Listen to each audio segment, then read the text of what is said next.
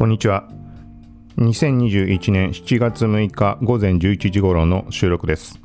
今回はガジェットそしてセキュリティ関連のニュースなど気になったものをピックアップしていきます。はい、その他 TikTok のなんかライブがまた開催するっていう話で今回は音楽だけじゃなくてクリエイターとかパフォーマンス的なそういうものも含んでいるのかなという印象です。はい、ということで、えー、っと一応この番組もし初めて聞いた人に関しては1個前第609回で先週の振り返りとしてずらっとタイトルとその各配信の中の目次について触れたりとかしています。なのでそれを聞いてもらうとどんな番組かとかそういうのをあの把握してもらいやすく思うのでよかったらそちらもチェックしてみてください。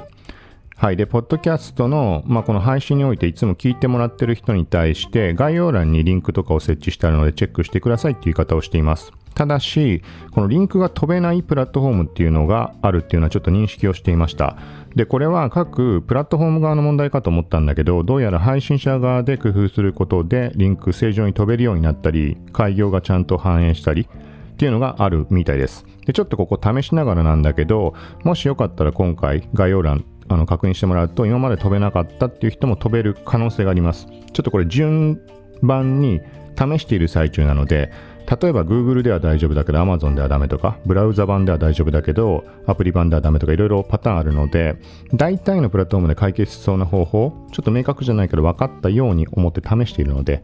はい。このあたりちょっと一番最後にもう少し補足しようと思います。この番組はコークシティが SNS テイクガジェットの最新情報を独自の視点で紹介解説していくポッドキャスト聞くまとめです。ながら聞きで情報収集に活用してください。まず1つ目、ガジェットカメラの話題になります。DJI Pocket 2に新色サンセットホワイトが登場という話です。はい、2021年7月8日の午前10時半に登場、日本時間って書いてあったので、まあ、その時点からいつも通りなら発売予約開始っていうことだと思います。はい。で、この DJI Pocket 2っていうものは、もともと Osmo Pocket って呼ばれていた製品の2世代目になります。ざっくり言うと、棒状のアクションカム。アクションカムって言うとちょっと違うんだけど、棒状のスティック状の手のひらに収まるようなポケットにも簡単に入るような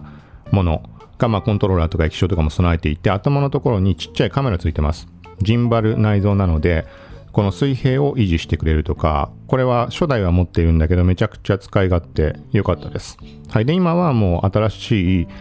えー、と次世代モデルが出ていてこれもスペックは初代に比べてかなり上がっていた気がするのでおすすめなんじゃないかなとは思いますもともとは黒しか出ていなかったものに対して今回サンセットホワイトもう本当に真っ白な感じのもの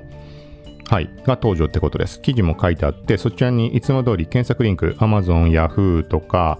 PayPay モール楽天、家電量販店とか、キーワード検索で飛べるようになっているので、まあ、飛んで簡単に比較、あの、ポイントとか価格、価格はまあ差はないと思うけど、はい、できるので、よかったらチェックしてみてください。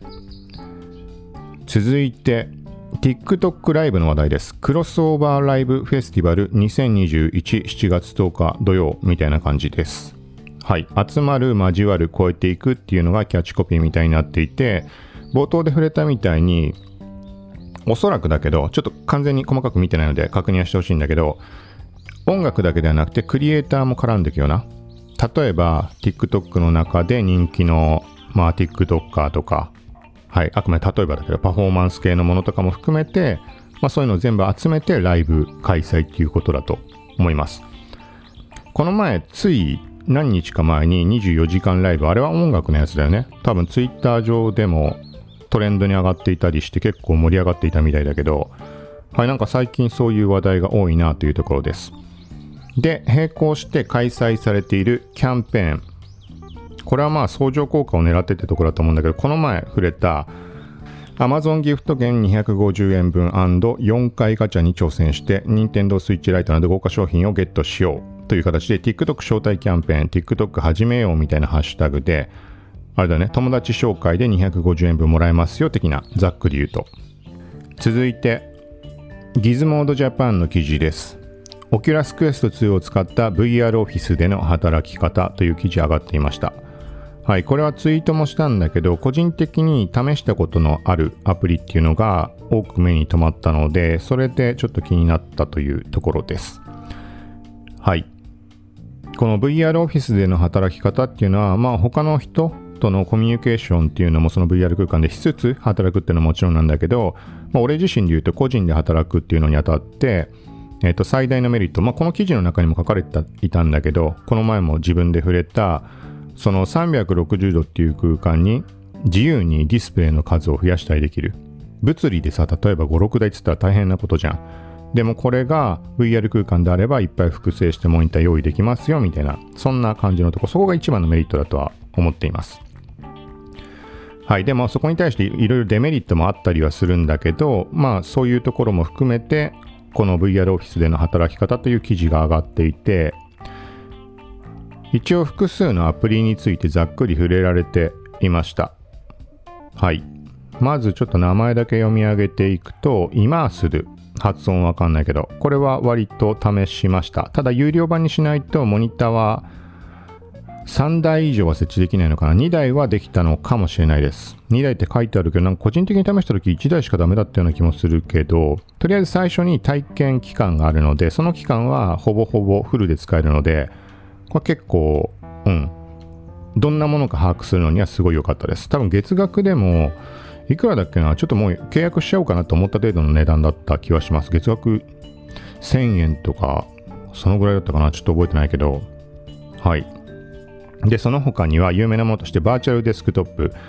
これはオキュラス GO の時に使って、ちょっとなんか、 Oculus Quest 2では別で買わなきゃいけないきゃいけないっぽかったので、そう、それでも使ってないか、もうはるか昔の記憶しかないんだけど、普通にパソコンの画面とかを VR 空間内に呼び出すっていう感じでした。はい。で、さらに、これ読み方わかんないな。V スパチャルかなはい、みたいなものも取り上げられています。実際にこの記事の iCatch に表示されているのはそのアプリになると思います。はい。えっ、ー、と、やっぱりアプリによっていいところ悪いところってあるんだけど、これはこれで慣れたら悪くないかなっていう印象ありました。ちょっとあんま細かな説明してもあれなんだけど、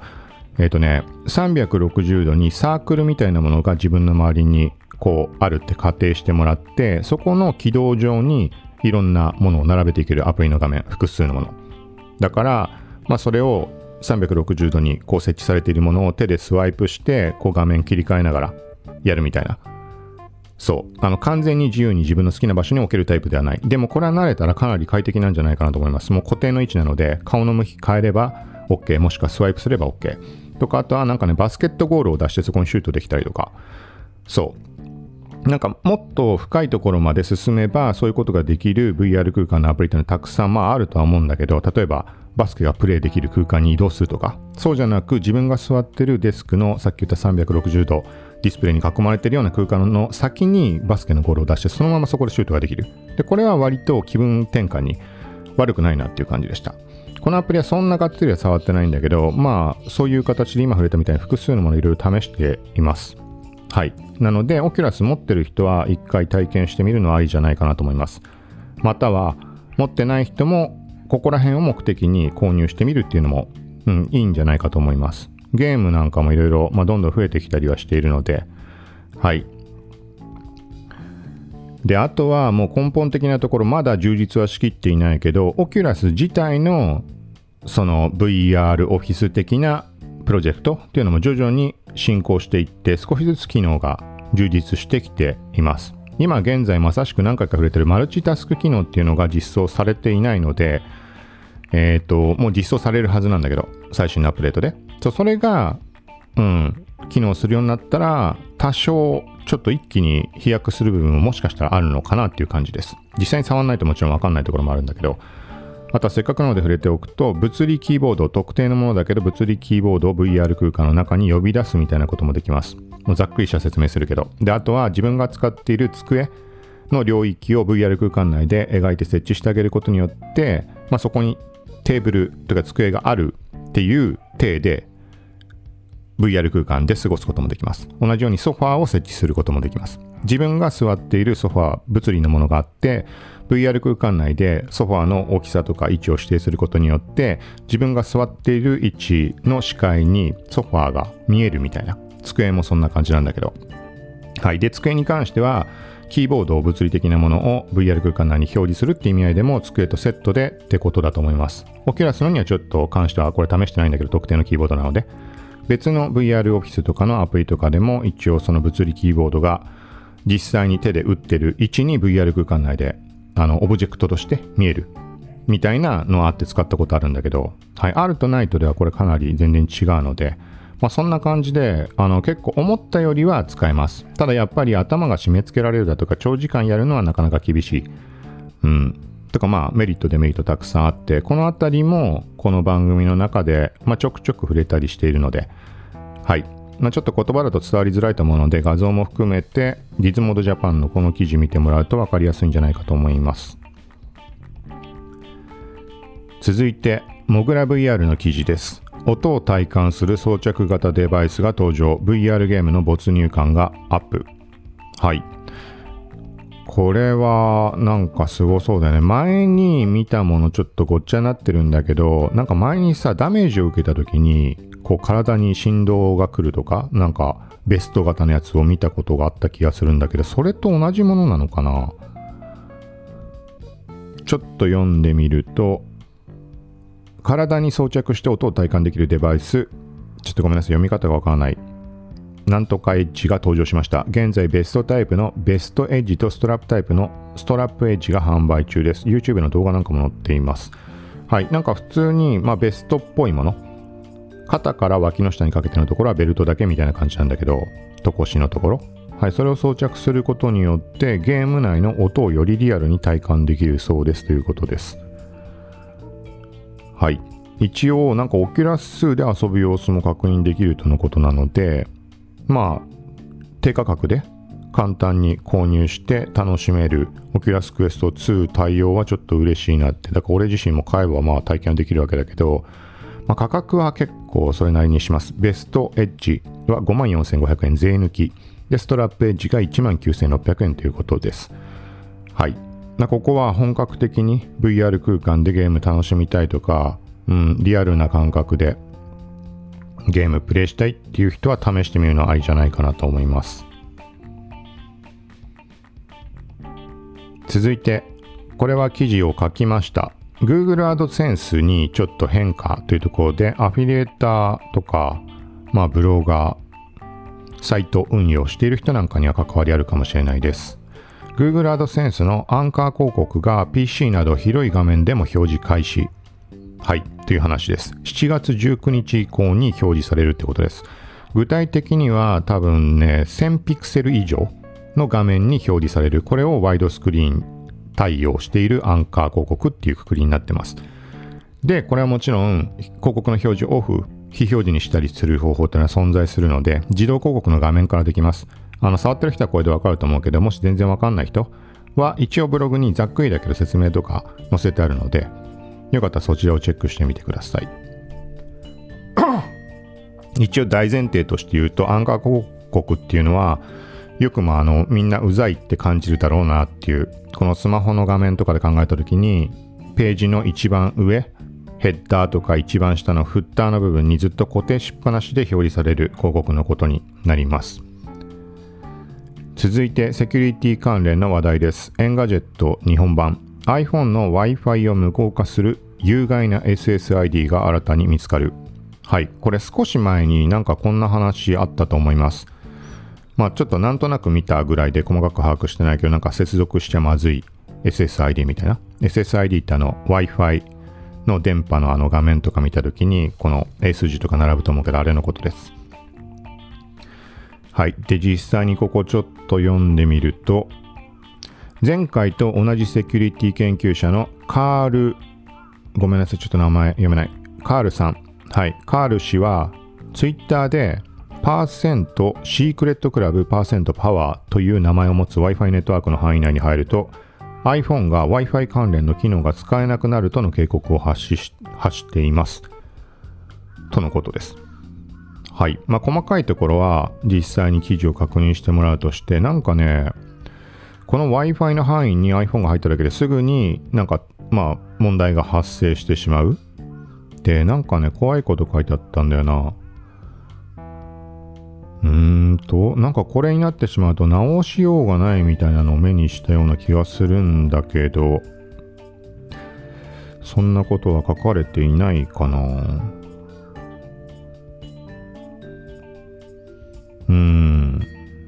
iPhone を工場出荷状態に初期化するほかないと思われますがっていうふうに書かれてます。実際に誰かが試したという報告もないため、みたいな話。だからまあ気をつけましょうっていうとこなので一応目にと目に通しておくぐらいをしておくのがいいんじゃないかなと思います続いて Apple Watch が心臓発作に気づかず過ごしていた女性の命の危機を救うギガ人の記事です、まあ、自覚症状のない状態でまあ、Apple Watch つけていて数メートル歩いただけで心拍数が 169bpm まで急上昇して、まあ、通知を受け取って病院に行ったっていう話です。はい。で、心臓発作を起こしてたっていうことっぽいです。うん、で、だからまあ心臓発作とかそういう症状には気づかずに普段は過ごしていたってことだよね。そう。で、なんかはっきり把握してないけど、この国内でも始まったんだっけ？なんかそのさ、どっかの病院かなんかがやってるって話なのかな？そのアプローチのデータをもとに、なんて言うんだろう。なんか診断をしますみたいな。無料でやってるとこだったっけなちらっと耳にしただけなので把握してないけど、なんかそんな話もあったりとか、アプローチが確実に医療関連のなんていうのそういうところに認められてデータとかの扱いっていうのがそうなっていくとかなり楽になっていきそうかなと思います。で、プラスで、これはまあ勝手にあの思ったところ言うだけだけど、ブロックチェーン、全く別方面で言うと、例えば電子カルテ、まあ、病院というかそういう医療関係のこと全く知識ないからもうどんどん進んでるのかもしれないけど例えばカルテとかってこう手書きでさこう管理してあとは病院に行くたびにさなんかやんなきゃいけないじゃん最初に手続き始めていくところとか。でブロックチェーンでその患者のそのデータっていうのが管理されるようになればどこの病院に行こうがそのブロックチェーン上からデータをまあ閲覧してまあ患者の状態を確認。いろんなデータだよね。それこそまあ住所とかそういうのも含めて過去の病気の履歴だとかも含めて病院側の管理もそうだし実際に病院行く時の患者側に関してもいろいろ手間が減るっていうのはすごいあると思うのでなんかそういう未来ブロックチェーンとかの技術的なところとデバイス型の Apple Watch に限らなくてもいいと思うけどここら辺が密接に絡んでくるとなんかすごい病気とかっていうところもう今回の件みたいに気づけないものに気づいたりで実際に病院に行くって時もいろいろショートカット的なところになっていくと、なんかいいんじゃないかなと思います。まあ実際のとこ、例えば、そ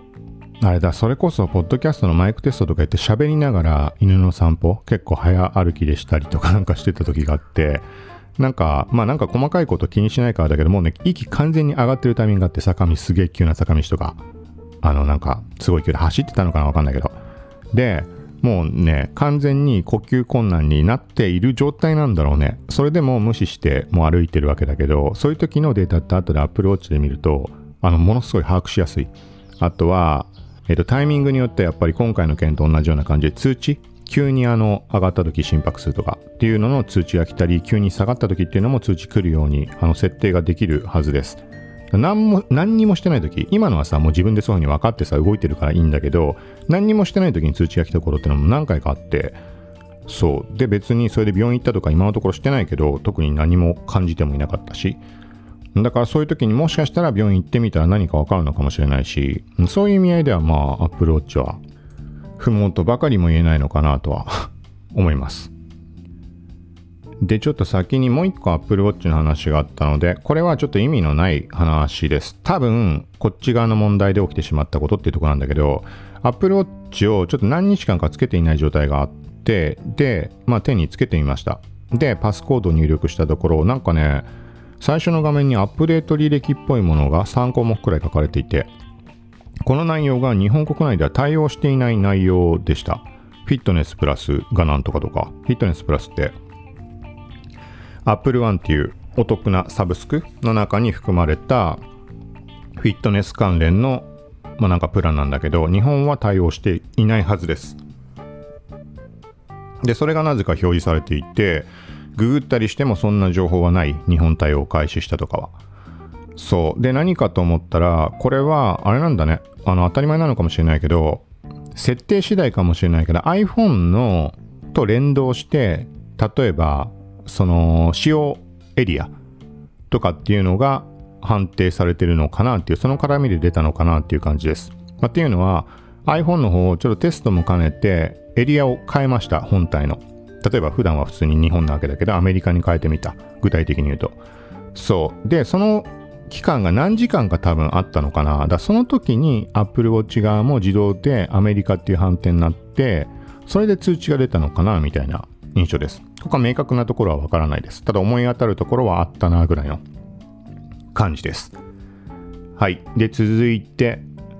記事書いたものです。ノートに Twitter のパスワードパスワードを自動で変更された話。はい。謎じゃない。えっ、ー、と、まさしく今、Alienware M17R4 っていうゲーミング PC をデルアンバサダーで1ヶ月間モニターとしてお借りしている最中です。この前も触れたけど。で、最初にいろんなソフトとかセットアップしていくわけだけど、ブラウザに Twitter アカウントどんどんログインしてきました。あの5アカウントまで登録できるので切り替えつつ、新しいアカウント、新しいアカウントってログインしていたところ、なんか変な通知が出て、ノートンなんだけど、なんかね、ちゃんとその時読まなかったんだけど、おそらくデータ漏洩しているまあ、ログイン情報ですって。そういう機能って、まあ、Chrome とかにもあるかもしれないし、いろんなところにあると思うけど、まあ、そういうメッセージだったと思うんだけど、で、パスワード変更しますかって多分出ました。なので、まあ、はいってやって、普段全然使わないアカウントなので。そう、そしたら、Twitter のパスワード変更画面が自動で表示されて、これは全部ブラウザ上の話です。はい。で、なんかね、左上の方に、上に、まあなんか、あのメッセージみたいなのが出て、現在変更中ですみたいな、パスワード変更中ですみたいな。はい、でしばらくすると完了しましたってなった感じでした。で、実際に今の動作っていうのはノートンのおそらくブラウザ用の拡張機能、パスワードマネージャーってものがあって、あのパスワード管理するやつ、自動で覚えておいてくれたり、自動であの入力してくれたりみたいな、よくあるやつ。はい。まあ、そこの機能だと思うので、そこ、あの管理画面行ってみました。で、該当の Twitter アカウントのところチェックしてみると、パスワードがよくあるあのめちゃくちゃ強固な感じの英数字混ぜて記号とかランダムで入ってるような、それになってました。で、個人的にそれのままにしておくことってのはおそらくないと思うので、だから今のタイミングで変わったってことだろうなっていうところです。はい。で、じゃあこの機能が何なのかっていうところで調べてみたんだけど、いまいち昔からある機能なのかとかちょっと使えませんでした。ただし、一応なんか今すぐ自動変更みたいな項目が出ていたりして、ベータ版って書かれていたので、まあちゃんとノートン側の機能であることは確かです。当たり前かもしれないけど。はい。で、この、なんか体験をした時に、ちょっと既視感があるというか、なんか聞き覚えあるな、みたいな。はい。それが、Chrome の機能だっけな、なんか Google の機能でそういうのがあるっていう話で少し前に話題に上がっていました。はい。なんかこのあたりは今話したようなところ、記事の方に、まあ、ざっくりまとめてあるので、はい。気になる人はチェックしてみるといいんじゃないかと思います。で、合わせて、まあ、セキュリティ関連の話、セキュリティソフトを、まあ、使った方がいいよってちょっと言い方おかしいな。個人的にはもう、もうほぼ無意識的な感じでノートもずっともう昔から使い続けていて、で、いつからかスマホ版にも結構あのメリットある機能が出てきています。一昔前っていうかもう相当昔の話かもしれないけど、昔ってさ iPhone にそのノートに入れたところで意味ってほぼなかったと思います。なんかパスワード管理の機能しかないとか、さっき触れたみたいな。でも今って VPN 使えたりとか、あとは怪しいサイトに接続しようとした時にパソコン版と同じような感じで検知して通知をしてくれたりします。まあそれが100%怪しいものかどうかっていうのは別として